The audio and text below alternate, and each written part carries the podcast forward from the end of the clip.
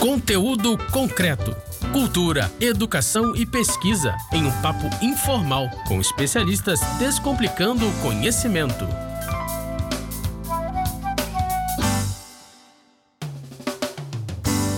Alô, você que está aí pelas rampas da UERJ Mediações, estamos aqui em mais um conteúdo concreto. Esse programa que é feito em parceria com a Rádio UERJ e o site Salada Cult. A gente está aqui hoje para conversar sobre uma questão que não é simples, é complexa, é longa: violência e essa sua relação com as drogas. A gente vai falar um pouco sobre isso hoje. Primeiro, eu vou apresentar o professor Inácio Cano. O professor Inácio Cano é do Laboratório de Análise de Violência aqui da Universidade do Estado do Rio de Janeiro e também é professor do ICS. Tudo bom, professor Inácio? Tudo bom. A gente também está aqui com o Leandro Marques. Leandro Marques é da DEDAF, em Caxias. Ele vai dizer o que é DEDAF, porque é uma sigla muito comprida para mim. Ele vai explicar rapidinho para vocês. Fala, Leandro. Um prazer estar contigo aqui, Kleber, com todos os seus ouvintes, com o professor Inácio, com o Roberto. Então, DEDAF significa Departamento de Políticas sobre Drogas e Atenção às Famílias. Fiquei cansado.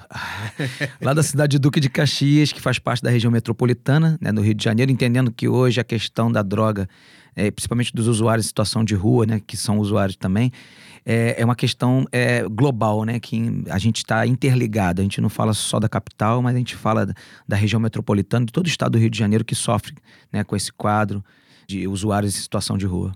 É isso aí. Por último, mas não menos importante, o meu parceiro de microfone, Roberto Rodrigues. Fala, Roberto. É isso aí, meu amigo. Vamos falar sobre violência, né? E como todo mundo aqui tem uma certa relação, né, convive com isso é, na prática, eu também tenho uma certa relação, porque eu dou aula de processo penal na Emerge, então também vejo o lado em que a violência se mostra reprimida pelo aparato judicial, né? E como a lei encara aquelas pessoas ditas violentas, e a gente sabe, percebe muito bem que há toda uma conformação legal para oprimir cada vez mais aquelas pessoas que já são oprimidas e assim a gente entra num ciclo vicioso bastante nocivo e pernicioso para a sociedade. Queria primeiro agora conversar um pouquinho e falar um pouquinho com o professor Inácio. Professor Inácio, o Laboratório de Análise da Violência, o que, é que ele pesquisa, o que é, como é que a gente foca aí o, o centro de estudo que é feito na UERJ aqui? O laboratório é um núcleo de pesquisa e extensão é, que lida com as questões de violência, segurança pública e direitos humanos. Foi criado há mais de é, 13, 14 anos por um grupo de professores. Então, o que, que a gente faz? A gente forma pessoas que trabalham nessa área, a gente faz pesquisa e a gente tem um enfoque muito aplicado. A gente trabalha sobretudo com políticas de segurança. A gente faz diagnóstico, a gente faz avaliação, a gente tenta contribuir para o debate, porque é uma área de extrema importância para a sociedade, mas onde muitas pessoas falam desde um ponto de vista, digamos, da inspiração pessoal. Né? Quando você, por exemplo, vê matérias sobre economia nos jornais, quem escreve essas matérias sabe de economia e não colocaria um jornalista sem nenhuma experiência para escrever sobre economia. Já sobre segurança, muitos jornalistas que escrevem não sabem muito sobre isso. Né? Então, falta muita qualificação, muitos dados ao debate, muita reflexão, inclusive no momento atual em que muitas das propostas que estão sendo lançadas são propostas feitas com o fígado, né? com o medo, com a, a indignação e não são propostas reflexivas. Então, nós tentamos preencher esse vácuo no debate, na formação e na extensão. Esse é um caso recorrente de jornalista que fala que fala Olha, eu, eu, recebo muitas ligações que dizem o seguinte: professor, o que o senhor acha sobre essa onda de violência? E eu pergunto, qual onda de violência? Porque os dados estão indicando, por exemplo, uma estabilidade. Aí o jornalista invariavelmente diz: tudo bem os dados, professor, mas todo mundo sabe que a violência está se recrudescendo. Como todo mundo sabe. Mas é esse saber, entre aspas, popular uhum. que permeia, inclusive, análises supostamente sofisticadas. Inclusive, saiu agora há pouco tempo, o professor deve ter conhecimento, um estudo de um instituto mexicano a respeito do índice de homicídios, né? As 50 cidades mais violentas da América. E o Rio de Janeiro não está ali naquelas 50 mais violentas. Ué, como pode? Então tem alguma coisa errada, ou no estudo ou na percepção das pessoas, né? Acredito que seja um na outro, percepção e um das outro, pessoas. Outra pesquisa que você deve ter tido alcance é, fala da violência no Brasil, né? Número de assassinatos. E a Bahia ficou, assim, em primeiro lugar, vários municípios da Bahia o município fluminense que entrou no índice ficou lá na rabeira, lá vigésimo, não sei quanto, porque a gente vê o Rio de Janeiro e o Rio de Janeiro é uma vitrine para o país. Eu gostei muito que o professor falou sobre essa questão empírica, né? O cara, não, todo mundo está sabendo, com todo mundo quem? Da onde você tirou esse dado? tem que ter, tem que ser fidedigno, né? E, aliás, é mais grave ainda porque esse todo mundo sabe tem duas raízes. Um, a experiência no cotidiano, que é obviamente válida, mas também, em segundo lugar, a experiência que a própria mídia retransmite. Então, por exemplo, esse carnaval não foi pior do que as anteriores. Entretanto, alguns meios de comunicação mostraram imagens que deram a entender que era um caos da segurança pública e esse suposto caos justificou, entre outras coisas, a intervenção federal. Então nós temos que ter muito cuidado porque essa alimentação dessa percepção espontânea não é tão ingênua hum, e não é, é. tão espontânea.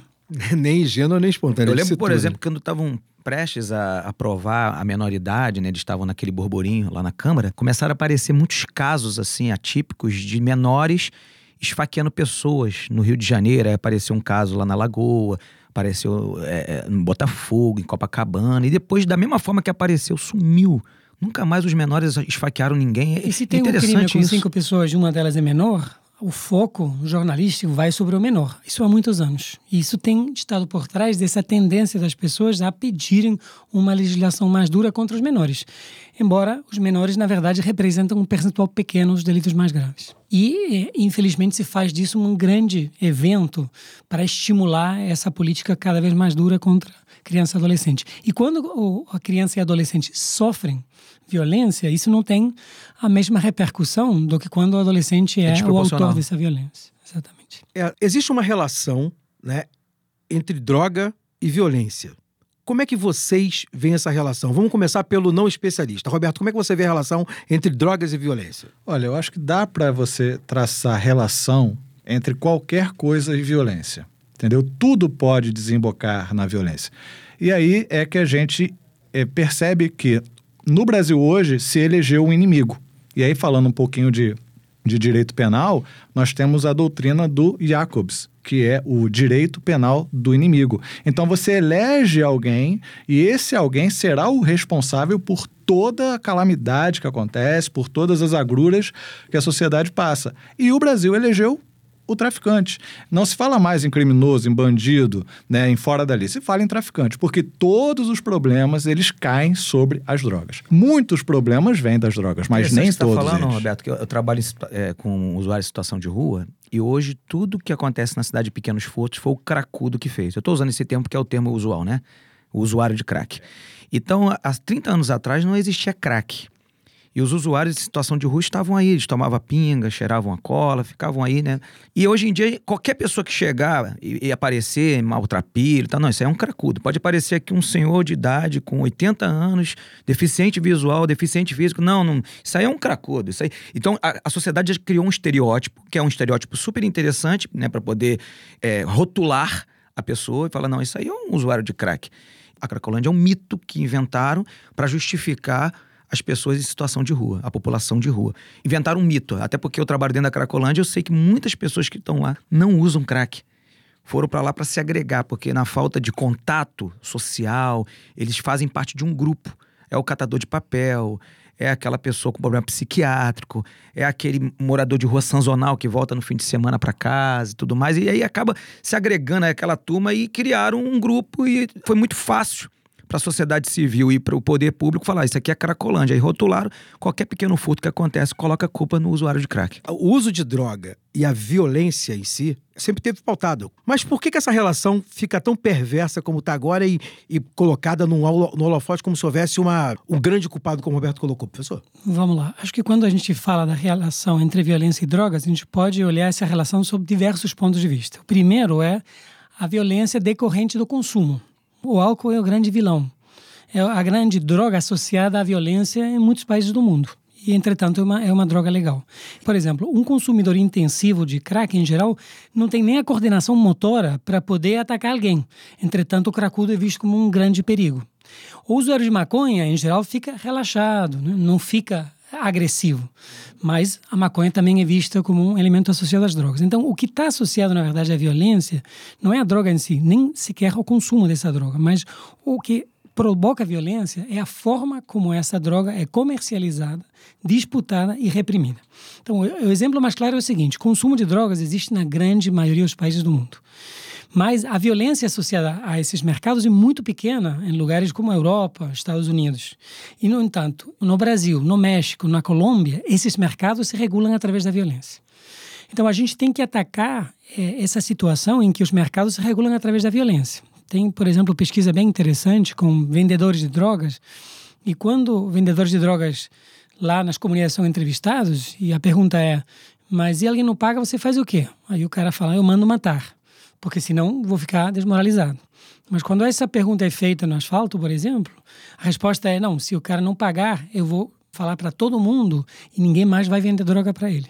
Então há outras formas de regular esses mercados sem ser com violência. E a descriminalização, evidentemente, ajudaria muito a que esses mercados não fossem regulados com violência. Nos últimos anos, a gente vê um avanço de políticas descriminalizadoras, por um lado no Uruguai e por outro lado em vários estados dos Estados Unidos. Colorado, por exemplo, né? Isso, Califórnia, vários estados. Por outro lado, a figura do crack, usuários do crack, veio a simbolizar exatamente o contrário e vem, é, através disso, uma demanda de políticas cada vez mais duras. E não se faz política, é, enfim, de saúde pública contra o suposto doente. Então você não pode fazer política para, por exemplo, desintoxicar alguém contra a vontade da pessoa. Você tem que trabalhar com a pessoa. Se as pessoas são caçadas nas ruas como animais para serem expulsas desses locais, como é que a gente vai esperar que eles vão se submeter a qualquer política pública? Então está tudo errado, mas a evolução nos últimos anos foi justamente de uma criminalização maior ainda do usuário e, sobretudo, do usuário de crack, que veio a simbolizar esse, essa ideia do zombie vivente. Contra essa ideia do zombie, zombie, tem pesquisas que mostram que muitos desses usuários de crack já entraram e saíram da droga, o que mostra que é possível sair.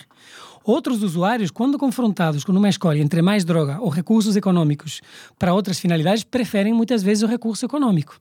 Então, não é verdade, primeiro, que o usuário de crack perca completamente a sua agência, a sua capacidade de decidir e que a única saída então seria a internação compulsória desses usuários. Isso, além de violar os direitos dessas pessoas, evidentemente inócuo para a pessoa vai sair desses locais de internação. Então, ou a gente trabalha com essas pessoas, ou se a gente continua trabalhando contra, o problema só vai piorar. Mas, infelizmente, o objetivo de muitas dessas políticas não é ajudar essas pessoas, é limpar, é higiene social, é limpar a cidade desses locais que são vistos como infectos, como é, pouco é, gratificantes. Então, há uma política para esvaziar esses locais. A questão ligada à criminalização né, e as possibilidades de saída dessa lógica perversa de criminalizar, como é que é para vocês? Eu vou te falar uma coisa. Para além da descriminalização, eu penso em questões culturais, socioeconômicas.